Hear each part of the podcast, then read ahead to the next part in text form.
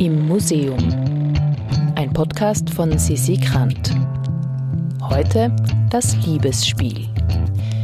Heute stehen wir im Haus der Geschichte Österreich und zwar vor einem Brettspiel. Aber es ist kein gewöhnliches Brettspiel, denn es geht um mehr als nur ums Gewinnen, zumindest im übertragenen Sinne. Ein rascher Sieg ist dabei auch nicht möglich. Marianna Nenning erzählt uns, was es mit dem Liebesspiel auf sich hat. Herzlich willkommen im Haus der Geschichte Österreich. Mein Name ist Marianna Nenning. Ich bin kuratorische Assistentin hier im Haus. Wir stehen heute in der Ausstellung Neue Zeiten Österreich seit 1918, genauer im Bereich gleiche Rechte. Und hinter dieser Überschrift gleiche Rechte steht ein Fragezeichen, aber auch ein Rufezeichen denn dieser gesamte Bereich setzt sich mit dem Thema Gleichberechtigung auseinander. Es geht hier zum Beispiel um das Thema Frauenrechte, es geht aber auch um die Rechte der LGBTQI-Plus-Community und es geht auch um Rechte von Sexarbeiterinnen zum Beispiel. Und wir stehen hier jetzt vor einer Vitrine, die sich mit dem Thema Frauenrechte auseinandersetzt. Vor uns liegt eine aufgeschlagene Zeitschrift und in dieser Zeitschrift befindet sich ein Spiel. Dieses Spiel nennt sich Liebesdienste vorwärts oder rückwärts. In dieser Zeitschrift ist ein Plan abgedruckt, der Spielplan, und dieser Spielplan ist in Form des Weiblichkeitssymbols, also dieses Kreises mit dem Plus unten. Und der Spielplan hat verschiedene Felder, die alle nummeriert sind und das Spiel startet beim Start und ist durchnummeriert und folgt dann bis Nummer 50, wo dann auch das Ziel ist. Zusätzlich zu diesem Spielplan war in dieser Zeitschrift auch eine Anleitung, auf der steht, für das Spiel benötigt Frau einen Würfel, verschiedene Wible, Wible das ist ein Vorarlberger Ausdruck für mehrere Frauen und mindestens zwei Spielerinnen. Das heißt, anhand von einem Würfel konnte man sich fortbewegen. Das Spiel wird aber noch interessanter, weil es gibt rote Kärtchen, die dabei liegen, die man auch ausschneiden kann. Und auf diesen Kärtchen befinden sich verschiedene Anweisungen.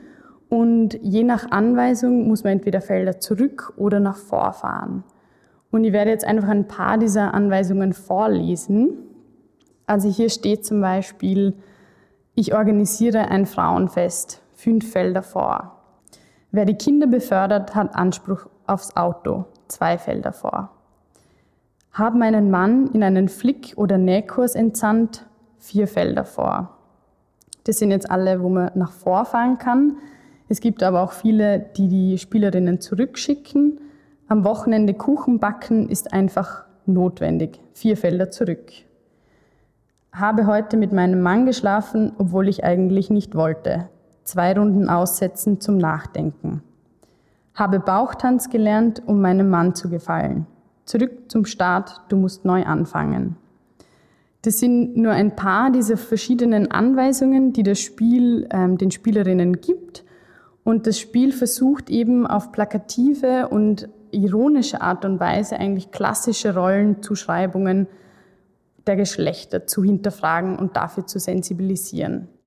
Das Spiel wurde 1985 in der Zeitschrift Orgon publiziert Orgon stammt aus dem Umfeld der autonomen Frauen Vorarlbergs. Die Zeitschrift ist 1983 bis 1989 erschienen und wurde dann allerdings wieder eingestellt.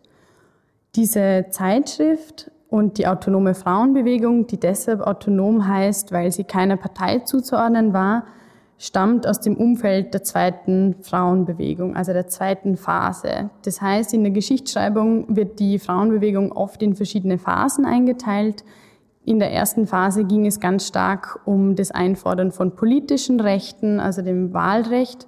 Und in der zweiten Frauenbewegung ging es dann vielmehr darum, zu thematisieren, Ungleichberechtigung im privaten Raum und sich hier für Rechte von Frauen einzusetzen. Diese, dieser private Raum war lange Zeit als ein Raum gesehen worden, der von der Politik unangetastet bleiben soll. Im privaten Raum befinden sich Themen wie etwa die Familie, Haushalt und auch Erziehung. Und die, dieser private Raum war ganz stark weiblich konnotiert. Also der öffentliche Raum um den es im Bereich Politik oder auch Presse handelt, der wurde stark männlich konnotiert und der private Raum war eben stark weiblich konnotiert. Und in der zweiten Frauenbewegung ging es eben darum, diese Zweiteilung aufzulösen, zu kritisieren, dass der Staat sehr wohl auch Eingriffe in den privaten Raum machen sollte. Denken wir etwa an das Thema Gewaltschutz. Und es lässt sich sagen, wenn man sich dieses Spiel anschaut und darüber reflektiert, was hier für Themen angesprochen werden, sei es etwa Gewaltschutz oder auch Frauen in politischen Positionen, dass in der zweiten Frauenbewegung hier sehr viele Fortschritte gemacht wurden, sehr viele Gesetze erlassen wurden.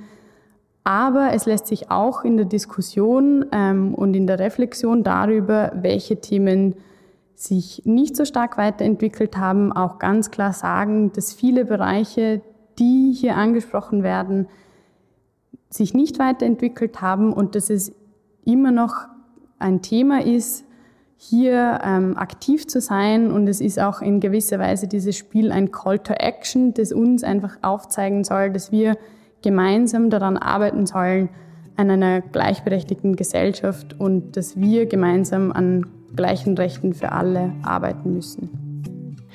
Witz und Gesellschaftskritik in einem. Ein feministisches Brettspiel, das, wenn wir ehrlich sind, auch heute noch als Anregung für einen Spieleabend dienen könnte. Im Museum ist eine Produktion vom Produktionsbüro Sissi Grant. Musik Petra Schrenzer. Artwork Nuschka Wolf.